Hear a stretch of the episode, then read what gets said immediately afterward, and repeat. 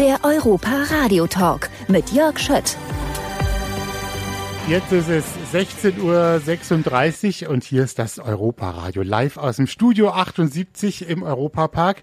Und äh, Studiogäste sind uns immer herzlich willkommen, vor allem wenn sie live kommen und sich das auch noch trauen, ein Live-Interview zu geben. Aber geht ja nichts schief bei uns. Herzlich willkommen, Schauspieler Henning Baum. Ja, herzlich willkommen. Freue mich, heute hier zu sein. Henning, dieser äh, so Live-Charakter und sowas, ist das, was Sie sehr schätzen? Oder sagen Sie, ach Gott, ähm, ja, also live ist immer auch für Überraschungen gut? Live ist immer gut, da kann man Fehler machen und kann äh, natürlich auch Dinge sagen, die man hinterher nicht mehr zurücknehmen kann, weil genau. es war live. Ne? Man kann nichts mehr rausschneiden dann letztendlich. Wie ist es denn zurzeit? Ich weiß, das ist ja immer so eine Sache, wenn man so auf, ich glaube, man nennt es dann auch Promotour, ne? Das kann man jetzt ja. so nennen und einen Film vorstellt zum Beispiel oder eine Serie vorstellt. Wie wichtig ist es und wie anstrengend ist es vielleicht auch für Sie? Kann man das so ein bisschen beschreiben? Weil wir haben ja immer keine Vorstellung davon, wie dann so ein Tagesablauf ist.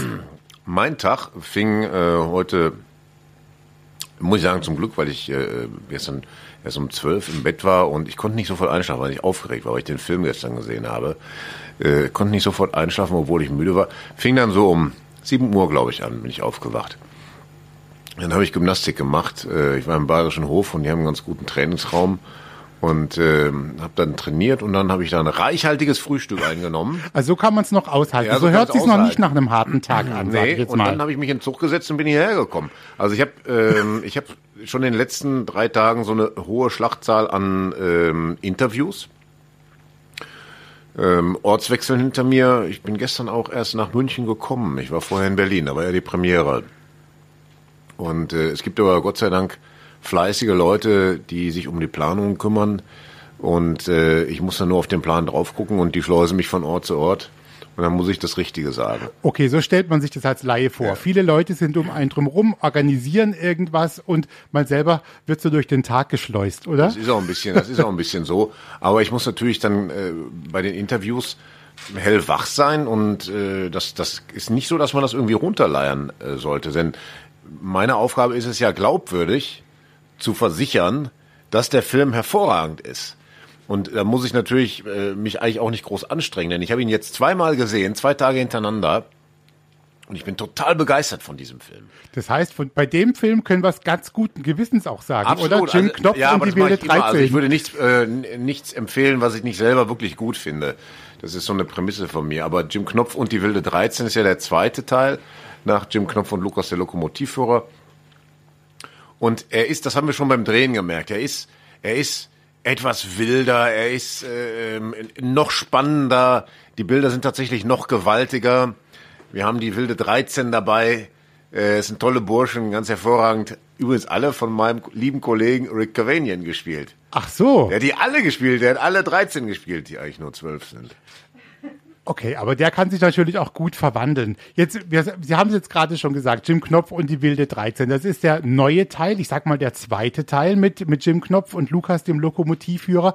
Würden Sie denn sagen, das ist ein Film, auch so nach der Erfahrung vom ersten, in dem einfach ganz viele Kinder drin sind, es ist ein reiner Kinderfilm, oder haben Sie auch gespürt, dass der so emotional ist, auch für die Erwachsenen von den Erinnerungen, dass da ganz viele auch Erwachsene drin waren? Das ist ein Film für die ganze Familie und zu Recht, denn ist nicht nur sehr unterhaltsam, äh, sondern äh, das sehen die Erwachsenen äh, mit dem, mit dem Auge des bewussten Zuschauers er ist voll von Allegorien und von Metaphern, von Symbolik. Ähm, das ähm, erleben die Kinder nur gewissermaßen durch ihr Unterbewusstsein, aber da gibt es ganz viel zu entdecken, denn es ist ein ausgesprochen kluges Werk, was der Michael Ende da geschrieben hat. Ein, man kann tatsächlich sagen, ein, ein hoch inspiriertes Werk. Und ähm, es ist von es ist von universaler hm, Bedeutung, muss man tatsächlich sagen. Denn da kommen also Szenen drin vor, beispielsweise, äh, ich will da nicht zu viel verraten, aber der Jim entscheidet sich an einer ganz wichtigen Stelle eben nicht dafür Rache zu üben und sozusagen auf die dunkle Seite der Macht zu wechseln, sondern er wählt eigentlich den schwierigeren Weg, den, für den man auch mehr Mut haben muss, denn die Rache wäre einfach äh, jetzt zu vollstrecken gewesen. Und er begegnet seinen Feinden mit Nachsicht. Ja, sogar muss man sagen, er handelt nach dem Prinzip der Feindesliebe. Das heißt ja eigentlich, man nimmt sich tatsächlich, wenn ich das so höre, auch ein bisschen was mit. Was Schönste eigentlich, was einem doch passieren kann als Schauspieler. Die Leute gehen raus und sagen, ach guck mal, da denke ich noch mal drüber nach, oder? Der Film geht ganz gewiss über, über eine, eine gute und spannende äh, Unterhaltung darüber hinaus. Ne? Also ähm, er hat eine sehr starke Botschaft, er, er wirkt erbaulich auf uns. Das muss man sagen. Ne? Also es ist eine dieser Filme, es ist einer dieser Filme, der ja, uns mit mehr Kraft aus dem Kino entlässt. Wenn wir das Kino verlassen, dann merken wir, dass mit uns etwas passiert ist und dass wir nicht nur unterhalten worden sind. Gab es denn da in Ihrem Leben, Sie sind vielleicht ja auch, man sagt immer so Cineast, also Leute, die gerne mal ins Kino gehen und Filme gucken. Gab es einen, von dem Sie das vielleicht aus Ihrer, äh, aus den letzten 20, 30 Jahren sagen, der hat mich auch so entlassen, dieser Film, bei dem Sie nicht selbst mitgespielt haben auch? Ja, da, da gibt es natürlich viele Filme. Das war eigentlich für mich immer der Grund, ins Kino zu gehen. Und äh, ich habe schon als Jugendlicher mit einer gewissen Skepsis äh, Filme dann so gesehen, die eigentlich nur dem Unterhaltungswert gedient haben. Also gibt es gibt diese ganz großen Filme, die einen tief berühren. Ähm, selbst habe ich ihn damals im Kino gesehen bei Jenseits von Afrika, ganz unglaublicher Film. Äh, auf Video habe ich dann die Filme der 70er Jahre gesehen, also das Epos Der Pate. Das sind natürlich Filme, die lassen äh, einen nicht unberührt zurück. Und ähm, das, das ist schon eigentlich das, das Beste, was ein Film erreichen kann, ähm, dass er Teil eigentlich von uns wird. Also es gibt Filme, die mich auch mein Leben lang begleitet haben. Beispielsweise habe ich den Film äh, Hannah und ihre Schwestern von, von Woody Allen, den habe ich ziemlich häufig gesehen wahrscheinlich so an die acht oder neun Mal. Ist tatsächlich ein Film für Erwachsene, obwohl ich den als Jugendlicher zum ersten Mal gesehen habe. Ich finde es total toll, weil das sind ja alles so Filme, mit denen man, also Sie, Sie sind jetzt fünf Jahre älter. Also ich bin 77 geboren, ich glaube, Sie sind 72 ja. geboren. Und auch viele Filme, die man dann vielleicht später erstmal guckt, ne, ja, mit dabei. Ist ganz spannend. Vielleicht braucht ja. man da auch ein bestimmtes Alter, ich weiß es nicht manchmal. Ja, man braucht vor allem heute, man braucht eigentlich jemand, der einen jungen Menschen anleitet, welche Filme wirklich sehenswert sind. Ist ein bisschen wie ein Bildungskanon. Ne? Äh, es gibt Filme, die, die, die muss man einfach nicht sehen. Das ist einfach Popcorn oder so. Aber es gibt Filme, die sind Meilensteine der Filmgeschichte. Und wir sind ja noch eine Generation, wir sind ja mit drei Programmen im Fernsehen aufgewachsen. Ähm, das heißt, wir haben schon mal damals alle Filme gesehen, die im Fernsehen gelaufen sind. Auch diese ganzen alten Filme mit Catherine Hepburn und Spencer Tracy, ähm, mit Gary Grant oder Rock Hudson und, Doris Day und diese ganzen Hitchcocks haben wir gesehen, die Western mit John Wayne, Dean Martin und so. Wir kannten die ja alle.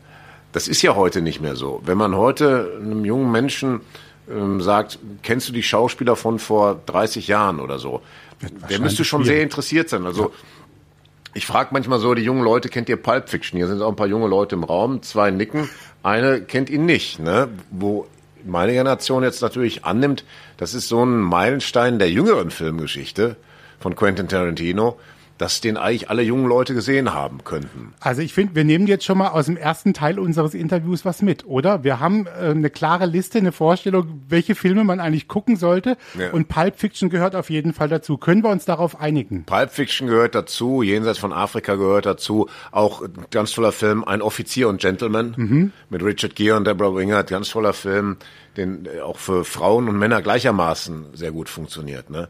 Dann für mich einer der ganz großen Meilensteine des Action-Kinos ist der, der erste Rambo. Aber wirklich der erste. Die anderen sind, äh, sagen wir mal, das sind Sequels. Aber der erste ist eine irre Geschichte und die hat Stallone ganz toll umgesetzt manchmal ja auch unterschätzt. Ne? Wir hören jetzt mal einen Song, wenn Sie einverstanden sind, zwischendurch. Dann quatschen wir gleich nochmal weiter. Und ich habe einen ausgesucht. Ich war mir natürlich nicht so ganz sicher.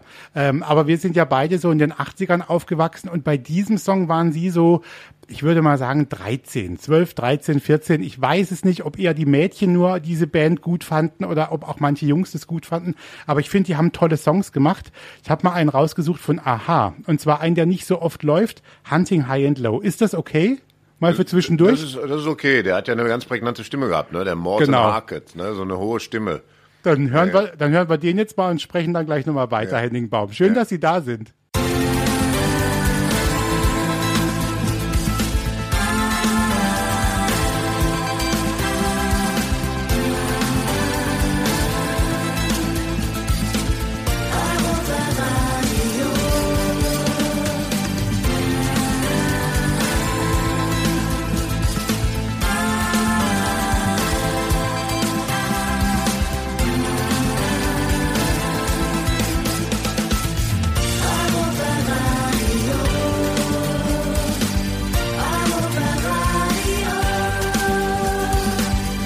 Das Europa-Radio. Hier ist das Europaradio um 16.49 Uhr und Schauspieler Henning Baum ist da, bekannt natürlich auch für viele Fans aus der Letzte Bulle, aber auch aus diesen Jim Knopf Filmen. Und Henning, wir haben uns gerade ein bisschen unterhalten über Filme und Serien und ich bin schon ganz begeistert. Ich hätte am liebsten natürlich weiter gequatscht über eine Verbindung, die wir zumindest haben. Ich heirate eine Familie. Ganz tolle Serie, die ich als, als Kind gesehen habe. Super Kollegen. Ich habe die Thekla Carola Wied später auch mal kennengelernt. Ähm, den Peter Weg leider nie. Äh, Herbert Bötticher ist, glaube ich, inzwischen verstorben. Ich Aber ich auch. kann mich an die Serie sehr gut erinnern und das ist ein gutes Beispiel dafür, dass eine Serie ja dann zum Leben erweckt, wenn äh, die Dialoge wirklich gut sind äh, und, und die Schauspieler so überragen, die die so eindeutig lebendig rüberbringen, dass man da eben äh, wirklich das Gefühl hat, man schaut Menschen bei ihrem Leben zu. Ne? Jetzt sprechen wir heute natürlich auch was da haben sie ja auch Freude dran gehabt und das merkt man auch, diesen Film zu machen, Jim Knopf und die wilde 13, der jetzt in die Kinos kommt. Wie einfach oder schwierig war es denn, diesen Film auch, sagen wir mal, zu machen. Ich frage das deshalb, weil ich glaube, Sie haben auch in Südafrika gedreht, tatsächlich, mit einem Kinderdarsteller zusammen. Das sind ja alles so Faktoren, da dreht man ja nicht gerade mal um die Ecke in Köln. Macht das was aus? Das ist der schwerste Film, den ich je gedreht habe. Und alles an dem Film ist schwer, tatsächlich. Ähm, das war für den Produzenten schwer, diesen Film zu realisieren. Das hat, äh, glaube 16 Jahre gedauert. Ähm, und es war auch für mich die schwierigste Rolle, die ich jemals gespielt habe. Das hat damit zu tun, dass ähm, das, es sind ja Kunstfiguren. Sie agieren also nicht naturalistisch. Ähm, das Drehbuch kann entsprechend auch keine ähm, typisch naturalistischen Dialoge aufbauen. Also normalerweise hätte man ja ein Gespräch und dann baut sich ein äh, Gespräch zwischen zwei Leuten oder drei Leuten auf und dann gibt es einen Höhepunkt und dann klingt das wieder so aus. Ne? Das war ja nicht, sondern da sind da sind im Grunde so Sätze immer nur da gewesen, die, die, die waren aber wie so ein Karateschlag. Das, und die, die sind, müssen sofort mit voller Energie reinhauen. Die sind sofort da. Und äh, ich hatte also keine Gelegenheit, die über ein Gespräch oder so zu entwickeln gibt ganz am Anfang des Films gibt es ein Gespräch, was ich mit der Frau Waas habe. Da ist das ein bisschen so. Danach sind das alles nur so Karatesätze. Und das ist sehr, sehr schwer zu spielen. Ich muss also ähm, ein ganz hohes Maß an Energie haben, um dieses innere Gefühl, was, was den Sätzen innewohnt, wirklich dann glaubhaft rüberbringen zu können. Das ist jetzt mal eine wirklich interessante Erkenntnis, weil man ja immer so vermeintlich denkt, na ja, das ist ein Familienfilm. Als Laie denkst du, der dann denkt, ach guck mal, das lässt sich bestimmt auch so leicht spielen, wie er sich nachher auch angucken lässt. Äh, aber das scheint definitiv nicht so zu sein. Ja, weil da sind, kommen ja Sätze drin vor. Also, sagen wir mal beispielsweise, sage ich zum Jim, äh, jetzt bist du auch noch ein Prinz geworden. Und setzt ihm eine Krone auf und sagt dann, und was für einer. Und das sind Sätze, die, die können, wenn man da nicht ganz vorsichtig ist, können die kitschig klingen oder die können ein falsches Pathos haben. Sie müssen aber groß sein. Sie müssen tatsächlich auch diese, diese Würde, diese Königswürde, die damit einhergeht, müssen sie auch transportieren. Auch das Staunen, auch das, den Stolz von Lukas. Und das ist im Grunde ein heiliger Moment, äh, wenn er das ausspricht. Und das Ganze muss also, dann, ja, ich muss das mit einer tiefen inneren Überzeugung spielen, auch mit dem Wissen im Hintergrund, wie der Junge zu mir gekommen ist, in einer kleinen Pappschachtel, wie ich den aufgezogen habe mit Frau Waas, wie er sich entwickelt hat. Und jetzt hier an dem Punkt wird klar, er ist ein Prinz. Und ähm, das, das ist tatsächlich eine, das ist eine schwierige Aufgabe, das äh, so glaubwürdig hinzukriegen, wie es sein muss. Also das ist irgendwie eine, eine spannende Geschichte und irgendwie schön, dass Sie das so irgendwie erlebt haben, ja, diese Sache. Ähm, jetzt sehen wir Sie heute hier, jetzt ist man unterwegs als Schauspieler. Manchmal sieht man Sie in der Zeitschrift irgendwo, dann werden Interviews gegeben und man sieht als Laie oder als Zuschauer immer das Endprodukt. Wie ist es denn eigentlich, so eine Rollenvorbereitung. Gibt es da so einen klassischen Weg bei Ihnen? Also sitzen Sie zu Hause noch richtig am Schreibtisch, lesen sich nochmal dieses Drehbuch durch, lernen Sie schon mal die ersten Sätze oder passiert ganz viel auch während der Dreharbeiten, wenn es um einen Film geht? Das Lernen der Sätze ist ja ein, ein, ein Lernen ähm, der Szene, der Geschichte, ein, ein Begreifen ich kann gar nicht sagen, dass ich das beim ersten Mal lesen schon immer alles begreifen würde. Ich muss mich da reinarbeiten, ich muss es auch über die Wiederholung machen und dann muss es mein Verstand durch, durchdringen. Er muss wirklich ganz genau begreifen, was ist die Situation. Ähm, und dann stellt sich auch die richtige Sprache ein. Dann äh, kommt die richtige Betonung ganz von selber. Das ist also eine Verstandesarbeit, die der Schauspieler leisten muss. Ähm, die, der, die Gefühle stellen sich ein. Die stellen, stellen sich ein, wenn man es richtig äh, spricht und richtig denkt. Und ähm, das, äh, das ist schon so, dass natürlich auch beim Proben dann nochmal Dinge entstehen. Jetzt vielleicht nicht so bei Jim Knopf, weil da durch, den, durch das genaue Drehbuch, da war wenig Spielraum. Aber es gibt andere Filme, beispielsweise beim Bohlen, da haben wir häufig ähm, geprobt und haben dann einen Fehler gemacht und festgestellt, der Fehler ist gut, den behalten wir, den bauen wir mit ein oder so, ne? Äh, aber das ist eben eine andere Form des Spiels oder auch das ist eine andere Form des Films. Insofern bin ich da also, ich bin da total anders und spiele da anders und es ist, ist eine Art anderes Handwerk dann.